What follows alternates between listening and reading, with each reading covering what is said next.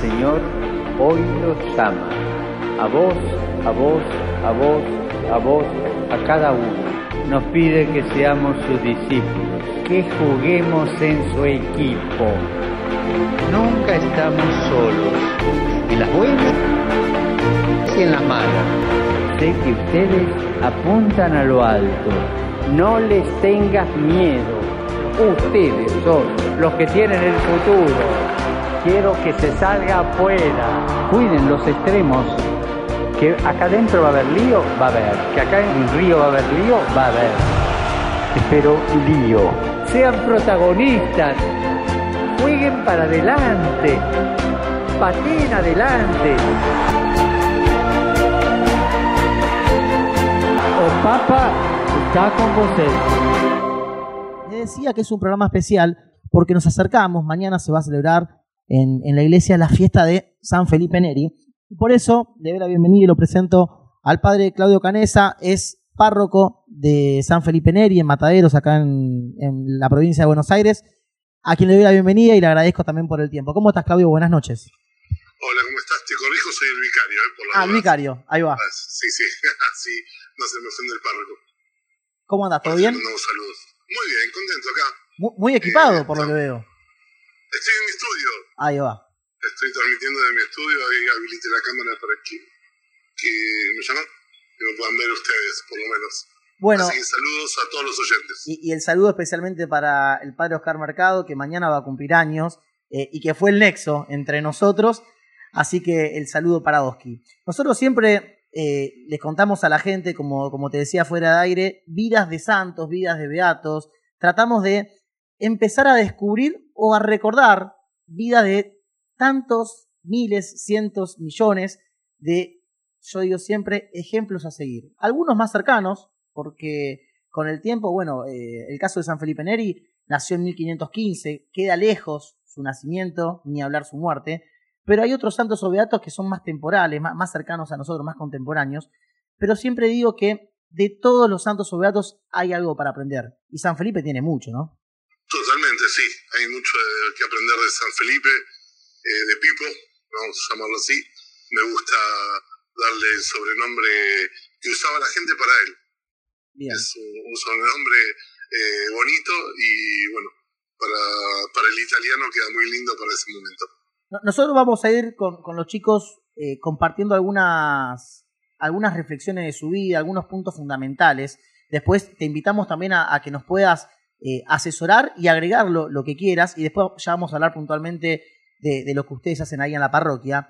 Lo primero para contarle a la gente, co- como les decía recién, nació en 1515. Mañana se celebra su, su fiesta. eh, y era llamado también el apóstol de Roma algo para empezar a tomar nota, para, para empezar a, a recordar. Pero Felipe Neri, él recibe las primeras enseñanzas religiosas de parte de los frailes dominicos eh, del monasterio de San Marco de Florencia, en Italia, y a los 16 años es enviado a San Germano para ayudar en el negocio de su primo, del primo, perdón, de su padre. Eh, lo hizo tan bien que, producto de eso, el padre lo hace heredero de toda la fortuna y Felipe lo que tiene es una experiencia mística en una, capilla de la zona que pertenecía justamente a los benedictinos. Ahí descubre su vocación al sacerdocio y pronto de eso eh, decide alejarse de, de opulencia y de los bienes materiales para derrumbarse justamente en 1533 a Roma y a partir de ahí servir a Dios. Pero decía también que es el apóstol de Roma, ¿no, Caro? Sí, como dijiste bien, Chicho, eh, lo llamaban el apóstol de Roma porque tras abandonar sus estudios de filosofía y teología cerca del 1540, decidió hacer un apostolado y enseñar el catecismo a los más pobres, que en aquel momento el colegio cardenalicio era gobernado por los Medici y por eso también muchos cardenales se comportaban como príncipes seculares. Entonces, eh, Felipe escapando de eso, durante 40 años lo que hizo fue, eh, bueno, fue reconocido como el mejor catequista de Roma, ¿no? Y logró transformar también la ciudad. Su apostolado tan activo comenzó con la visita a hospitales, después empezó a frecuentar las tiendas, almacenes, bancos y lugares públicos, exhortando a las personas a servir a Dios y haciéndose también apóstol de los más pobres y necesitados. Bueno, y siguiendo entonces eh, el apodo que, que nos comparte el padre Claudio Canesa, Pipo, eh, es patrono de los humoristas. Y, bueno, y definitivamente recibió eh, en su vida acá en la tierra el Dios el, don por parte de Dios de la alegría y la amabilidad. Y como era tan simpático en, cómo trataba a la gente, bueno, se hacía eh, amigos muy fácil y se hacía amigos de, distintas personas. Por ejemplo, se destaca de los obreros, de los empleados, de los vendedores y de los niños que vivían en situación de calle. Em, una de sus preguntas más frecuentes de las que se hacía era ¿y cuándo vamos a empezar a volvernos mejores?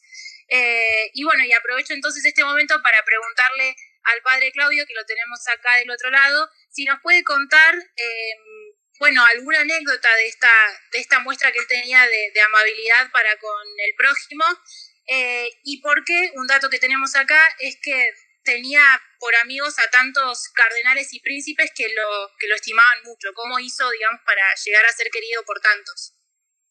Bueno, eh, vamos a hablar, no soy un biógrafo excelente de San Felipe, eh, conozco muchas de sus cosas, pero hay connotaciones en él eh, que nos hacen entender por dónde pasa la santidad.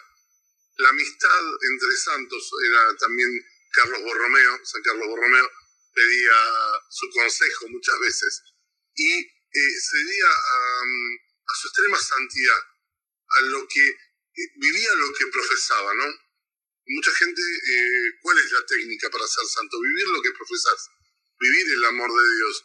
Y él era uno de los que vivía intensamente el amor de Dios.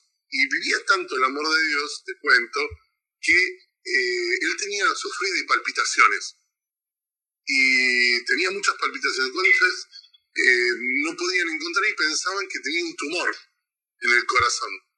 Cuando muere San Felipe, se dan cuenta que, que Pipo no, no sufría del corazón, tenía un corazón hinchado, agrandado de su amor, ¿no? Esa es una muestra eh, de, la santidad, de, cómo estaba hinchado su corazón de amor hasta físicamente, ¿no? Eh, y cuando uno se topa con una persona de este, este tipo, eh, se, se, da cuenta profundamente de, la necesidad de consejo que uno, que uno tiene. El consejo no viene solo eh, por la fama, sino viene por el temor, eh, por el tenor y la autoridad de vida, ¿no?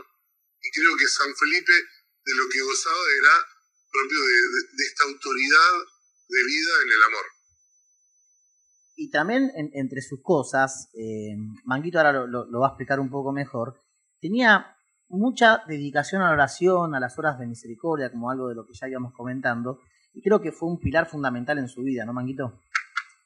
Exactamente. Además del apostolado, San Felipe Neri solía pasar la noche en el pórtico de, alguna parroquia o en las catacumbas de San Sebastián, cerca de, de la Vía Apia, para entrar en profunda oración. Practicaba también, además, las obras corporales de misericordia y en 1548, junto a su confesor y otros 15 laicos, fundó la Cofradía de la Santísima Trinidad, que se reunía para realizar ejercicios espirituales y socorrer a los peregrinos más necesitados. Y con ello también fundó el célebre Hospital de Santa Trinidad de, Santa Trinidad de Pellegrini, en el cual fueron atendidos y cuidados 145.000 peregrinos en el año jubilar de 1575.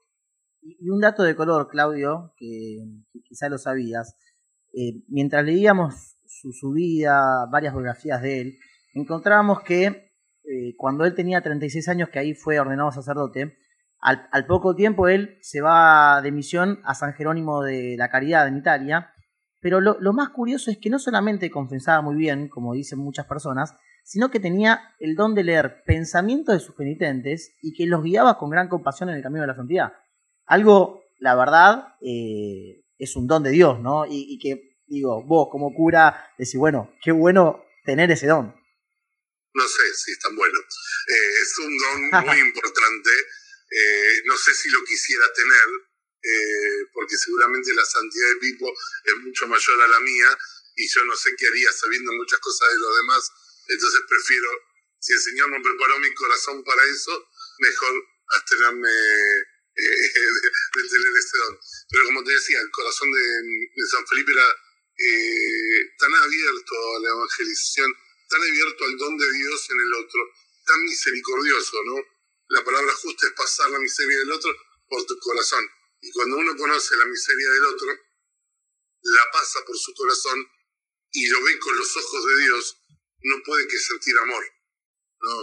Es como, a veces lo comparado cuando a veces hablamos de esto con los jóvenes de la parroquia, es como si un padre ve a su hijo caerse cuando es chiquito, ¿no? Con amor lo levanta, con amor eh, acompaña esos primeros pasos. Y creo que la dirección espiritual tiene que estar llena de eso, ¿no? Llena de esta ternura, de este amor de ternura, de compasión en el otro, pasando la miseria del otro en tu corazón como una ternura, ¿no? Sin duda, padre, que, que lindo que resalta y siempre destacando mucho el amor que San Felipe tenía. Y también, bueno, cuando investigamos un poco su vida, veíamos que tenía el don de la curación, sí que sanó a muchos enfermos. Bueno, si nos puede contar un poquito más de esto, y seguramente, bueno, desde el amor, ¿no? Que lo llevaba a hacer todas estas cosas y, y las gracias y los dones que Dios le concedió, un poco cómo fue esto y cómo lo llevó en su apostolado, este don de curación.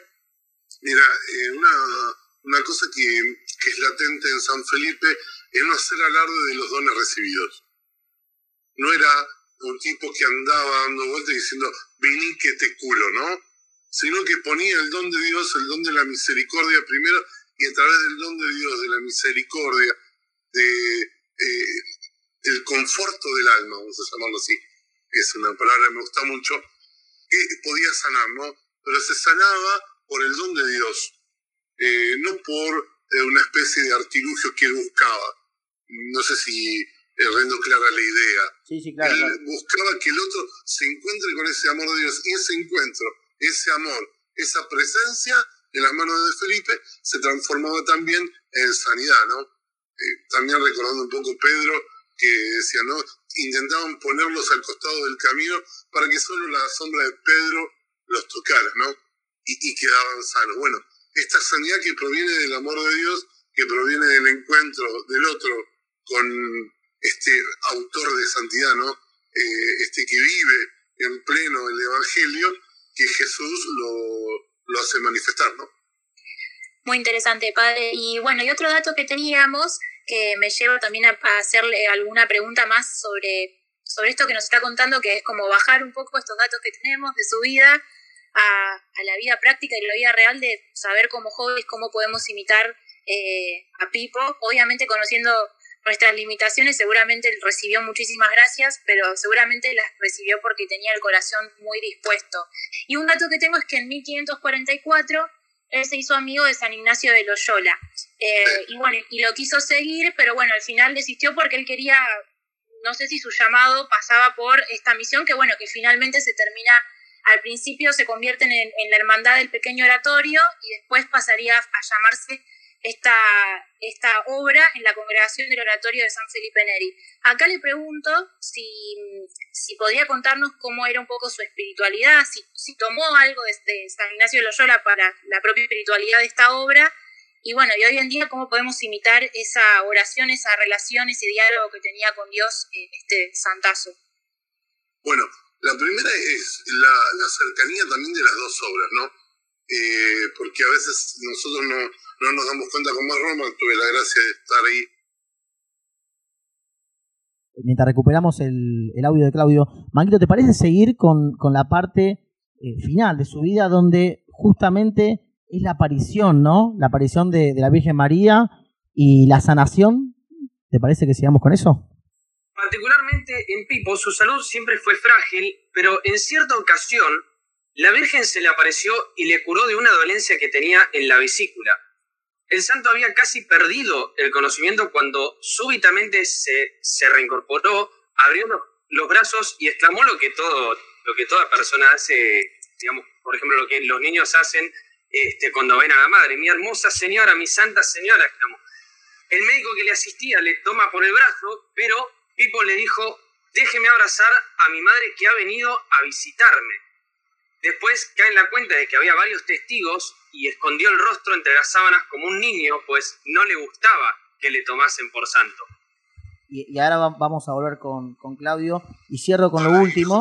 ahí te escuchamos perfecto, Claudio. Iba, a comentar, Ah, agregando en el cierre, que un día como hoy, pero de 1595, en, en la fiesta por entonces de Corpus Christi, su médico lo vio tan contento que le dijo, padre, jamás lo había encontrado tan alegre. Y él le responde, me alegré cuando me dijeron, vayamos a la casa del Señor. Y a la medianoche, es decir, dentro de unas poquitas horas, en 1595, le dio un ataque al corazón y levantando la mano para bendecir a los sacerdotes que lo rodeaban, eh, falleció con 80 años. Bueno, creo que eh, la santidad de vida y, la misión linda que tuvo a lo largo de su vida lo llevó hasta los últimos minutos de su vida, ¿no? Para, para completar y para cerrar. Pero si querés completa, Claudio, lo que estabas diciendo.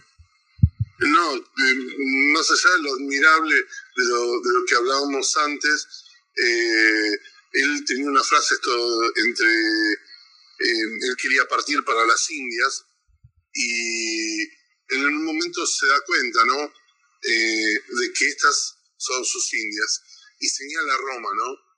Roma es el lugar. Muchas veces nosotros queremos ir, queremos viajar, queremos proponernos grandes apostolados, pero es el Señor que dispone de lo que queremos, ¿no? Y qué lindo es el aceptar la misión de Dios en nuestra historia. Cuando ese encuentro ocurre, cuando eso pasa, que vos podés encontrarte y decir, estas son mis indias.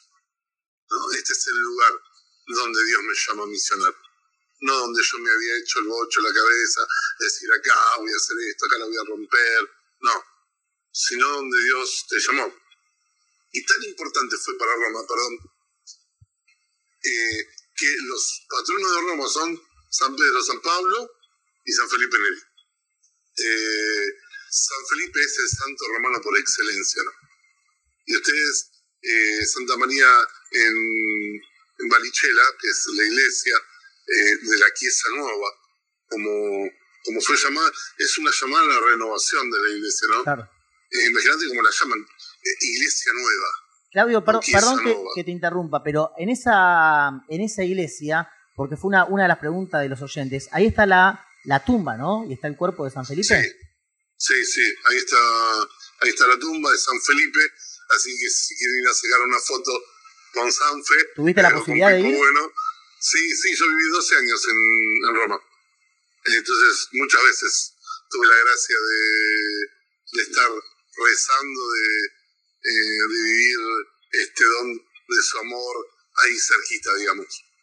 ¿Y, parte de los oratorios eh, están cerca de esa parroquia? ¿Están más alejados? Mira, lo que sí se puede ver en Chiesa Nueva es eh, la, mm, su habitación, algunos de los muebles de la época, que bueno, eh, extremadamente sencillo, pero muy sencillo, y una habitación muy, muy sencilla, pero esas cosas vienen conservadas, ¿no? Eh, donde, él, donde él habitaba, donde su crucifijo, eh, eran dones especiales que, que, él vivía, ¿no? Ese, ese lugar. Entonces en Quiesa Nueva, o Quiesa Nueva, podés a través de, unos, de unas escaleras acceder si la gente de, la congregación de oratorianos te, deja pasar, ¿no? Yo tuve ese don y esa gracia. Claro, y vos sabés que eh, otra de las preguntas es si el cuerpo está incorrupto, por lo que vi, sí, ¿no? Sí, sí, así es la, constatación de la iglesia. Claro. Vamos a llamarlo así. Uno de los, de los oyentes también nos preguntan ¿cuál, que, cuál crees que es la virtud que más sobresale de San Felipe Neri. La humildad. Y, también nos dicen por acá, ¿por qué la congregación Hijo de Santa María Inmaculada tiene por parroquia a San Felipe Neri? Ay, bien, eso es un buen dato, porque bueno, yo soy un, hijo de Santa María Inmaculada, no un oratoriano, como lo dice bien la pregunta, eh, preexistía la capilla de San Felipe Neri en el lugar donde nosotros eh, se nos concedió esta, este territorio parroquial. Eh, preexistía ya una capilla cerca de la feria de Mataderos. Ahí donde está el museo, por esas partes, y eh, se decidió conservar la, mm, la tradición del lugar y, y, sobre todo como, bueno, nuestro carisma es eh, acompañar a los jóvenes en la educación, a los padres de ese momento le pareció que el patrocinio de San Felipe Neri sobre esta obra era un gran don. Por eso también en esta parroquia tenemos eh, un cole, eh, San Felipe Neri, o Instituto San Felipe Neri, y tratamos de vivir también dones de él, ¿no? Sobre todo el de la alegría. ¿Y cuesta transmitirle a los jóvenes? Digo, por, por la distancia que a veces hay con los santos, bueno, muchos de nosotros hemos ido a, colegios que, llevan el nombre de algún santo, ¿no? Pero a veces uno como adolescente, como niño, lo ve tan lejano al santo en, esa edad, que digo, ¿cómo se hace para transmitirle a un joven la importancia y todo lo que hizo, en este caso San Felipe, eh, a sus vidas, ¿no? Para imitarlo. Y eh, es complejo, pero es un gran desafío. Eh, la complejidad está en, quizás a veces nosotros lo basamos en lo histórico. Una vez hubo un hombre que se llamó San Felipe, ¿no? No, no, bueno, San Felipe vive la amistad como la vivimos vos y yo. Vivió la simplicidad y el conocer su territorio, su lugar, y vivir el encuentro con Dios a través del conocimiento del territorio, del lugar donde Dios lo puso, y, se afrontó a eso, como hoy nos afrontamos todos los días. Esa época quizás no era tan distinta a la que estamos viviendo hoy. Es una época difícil, compleja, la, la sociedad del 1500, pero él se animó a estar ahí donde hacía falta, ¿no? Y creo que es el, eh, el gran don que nosotros tratamos de, compartir, de estar donde hace falta, ¿no? donde Dios te pone. Y creo que cuando uno vive la alegría, eh, transmite alegría. Quizás eh, sea el mayor don, ¿no? Es tratar de vivir la santidad. Mi fundador, que es em, padre José Frasinetti, tiene una frase que a mí me gusta mucho, sean santos en cualquiera que sea el estado el estado de vida, no importa. No importa ni tu edad, ni cómo estás constituido. Lo importante es que desees el paraíso, que como San Felipe lo decía, ¿no? Eh, prefiero el paraíso. Y, es importante el deseo. Yo siempre les cuento a los chicos que el deseo es como tener una, foto de algo que uno, quiere, ¿no? Eh, yo cuando era más joven, eh, tampoco soy tan viejo, tengo 38 años, eh, cuando tenía 20 años, trabajaba eh, en una empresa de telefonía que empieza por P y termina con AL, eh, y vendía teléfono, ¿no? en esa época. Y la verdad que no era un trabajo que me gustaba mucho, trabajar en un call center. Pero yo tenía un deseo, que era tener una moto. Yo quería una Suzuki azul de colección, siempre fui muy fan de las motos, ¿Y qué hice? En ese momento tenía algo que por ahí los jóvenes no conocen, que era la maquinita Kodak chatita, ¿eh? con rollito. Bueno, fui, le saqué una foto en la concesionaria de la moto, fui, revelé esa foto y la puse en mi escritorio. Y lo que me tenía siempre eh, vivo era dar la foto de lo que quería, ¿no? Entonces yo te invito a esto, a poner la foto de lo que deseas. San Felipe eh, tenía una pregunta que era, ¿y después? No, bueno, ¿y, qué vas a hacer ahora?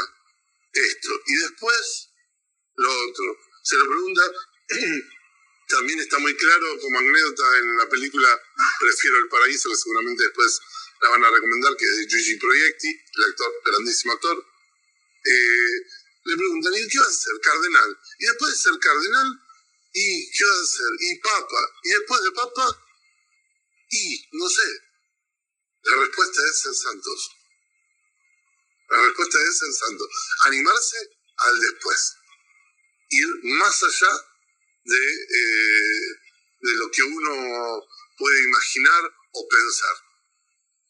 Muy clarito con el mensaje, Claudio, y, es lindo, ¿no? Esto de, nosotros siempre decimos de la santidad cotidiana, eh, la santidad en eh, todo, en el trabajo, en la facultad, ahora en cuarentena en casa, eh, pero en cada momento, en cada acción, nosotros como laicos, algunos como consagrados, sin importar el modo.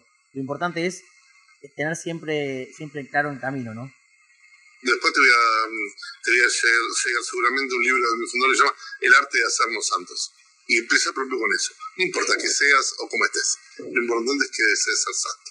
Claudio, y la, última, porque sabemos que, que tenés también una transmisión. ya, está, ya estuvimos suspendiendo el vivo para mañana. Ajá, ya pudimos pasarlo. Bueno. Les cuento a los que me siguen en Instagram Dale. que hacemos un video que se llama El Diario del Lunes, donde comentamos con mi mejor amigo, que también es religioso de otra congregación, y hacemos un mano a mano donde nos picamos mucho eh, y sobre todo hablamos de muchos temas, de lo que no dijimos en la homilía del domingo. Está bueno, muy bueno, para tenerlo en cuenta y para, eh, para recomendarlo. Recordar a la gente tus redes, si querés, Claudio, para, para que te sigan y para que puedan compartir esto. Sí, si nos quieren seguir en Sea Luz After, que es un proyecto, es, digamos, eh, mi red social en la cual estamos proyectando y trabajando muchísimo. Es una predicación moderna, diría hasta televisiva.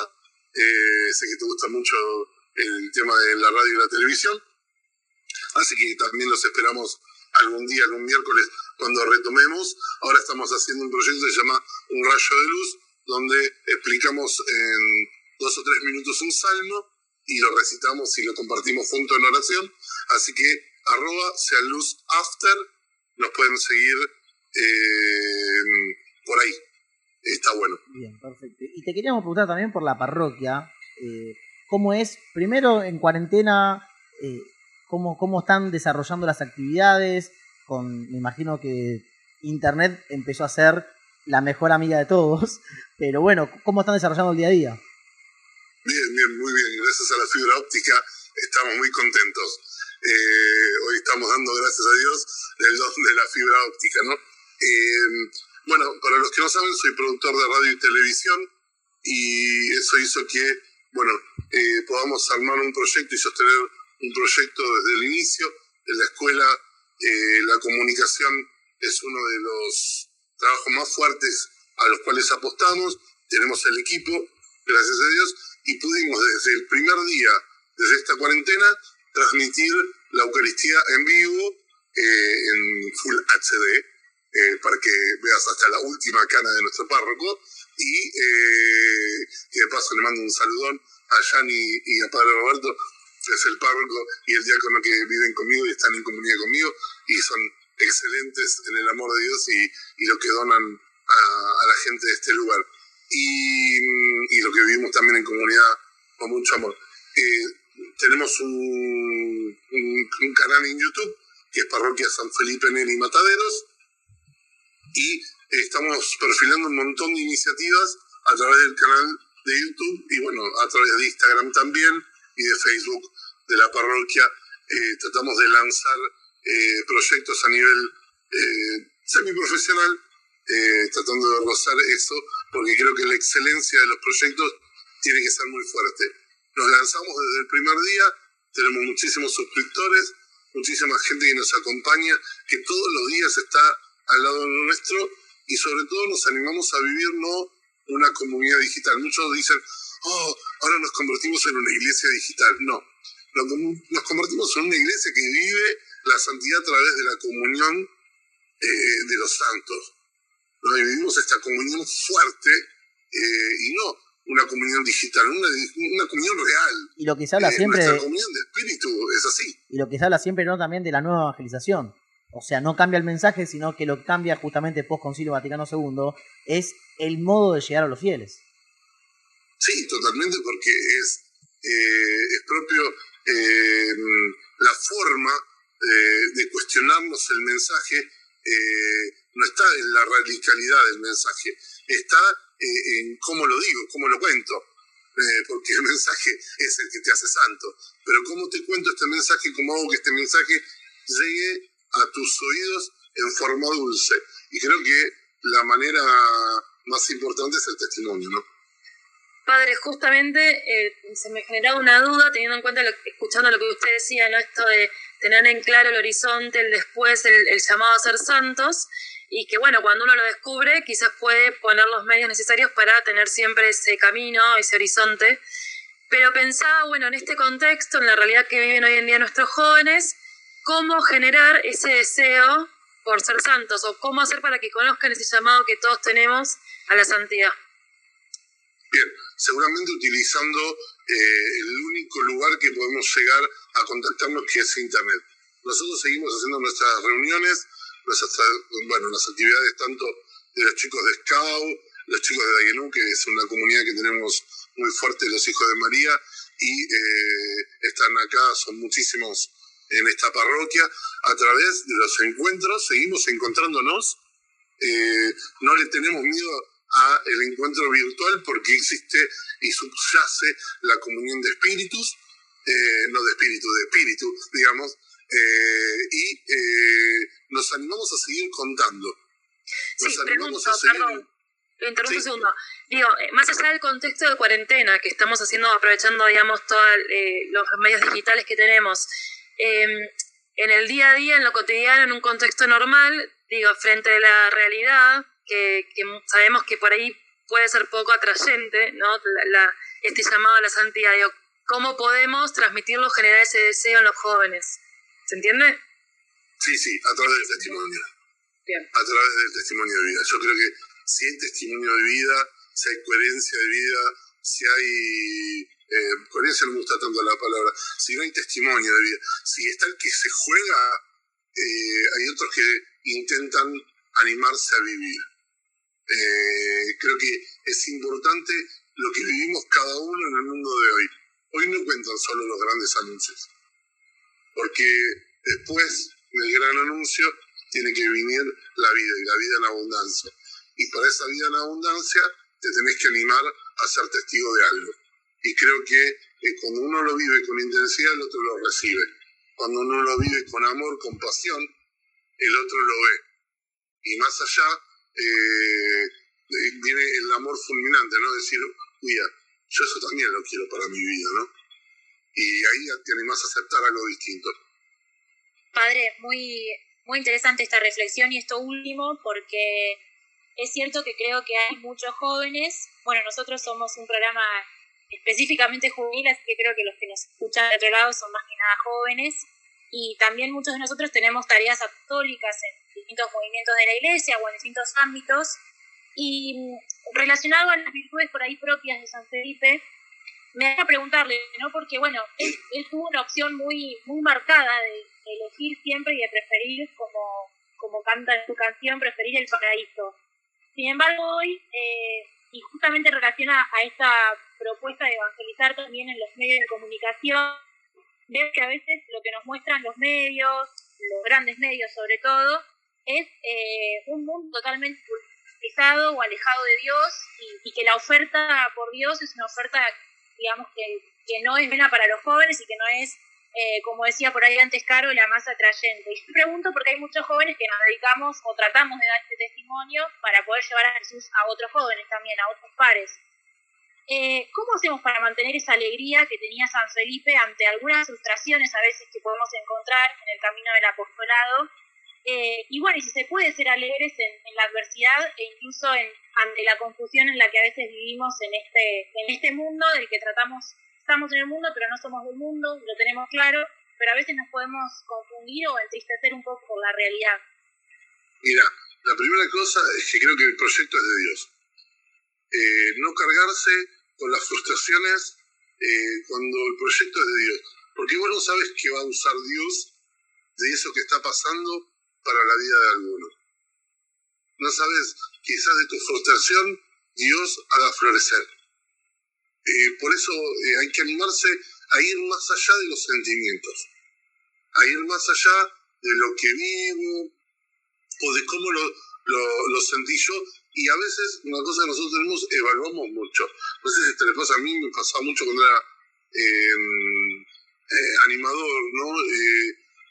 cada actividad la evaluaba, pero ¿por dónde la pasaba? Por lo que yo creía que estaba bien.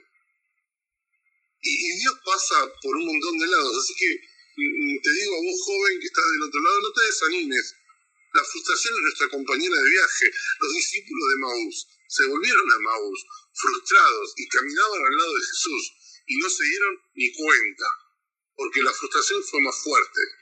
Así que sabe que cuando caminas en la frustración, Jesús camina a tu lado. Trata de, llevarlo al corazón esta imagen.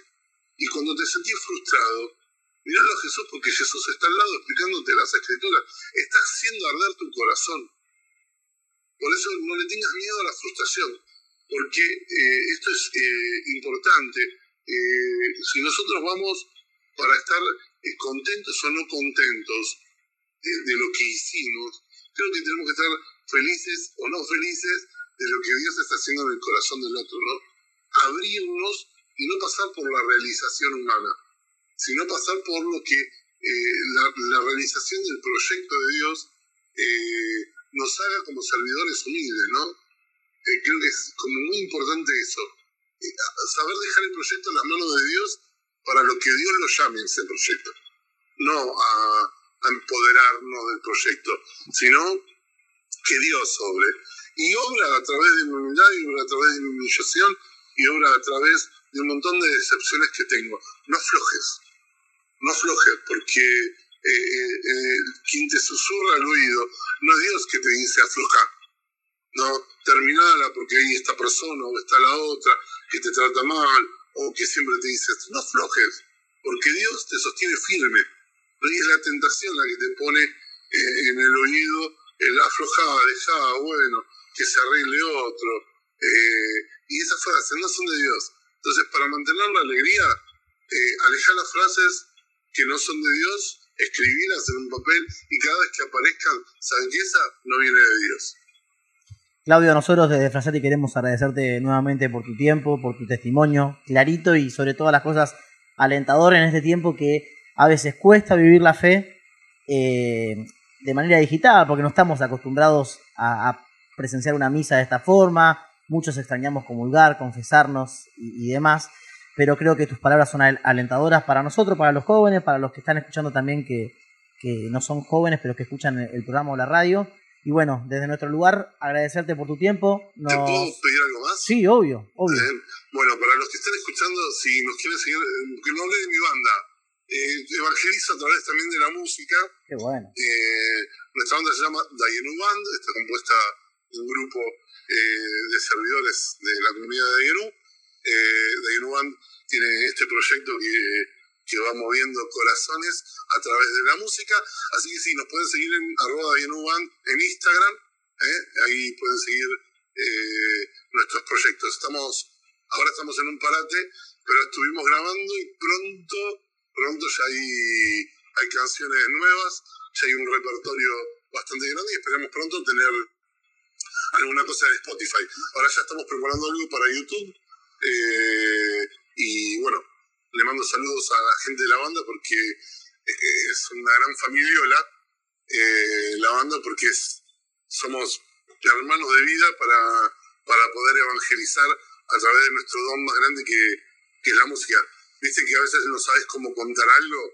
Bueno, nosotros lo contamos a través de, de la música, de, en mi caso de la guitarra, del canto y, y bueno, le mando saludos enormes a toda la gente de la banda. Bueno, después si querés, eh, pasanos por privado las imágenes y, lo difundimos.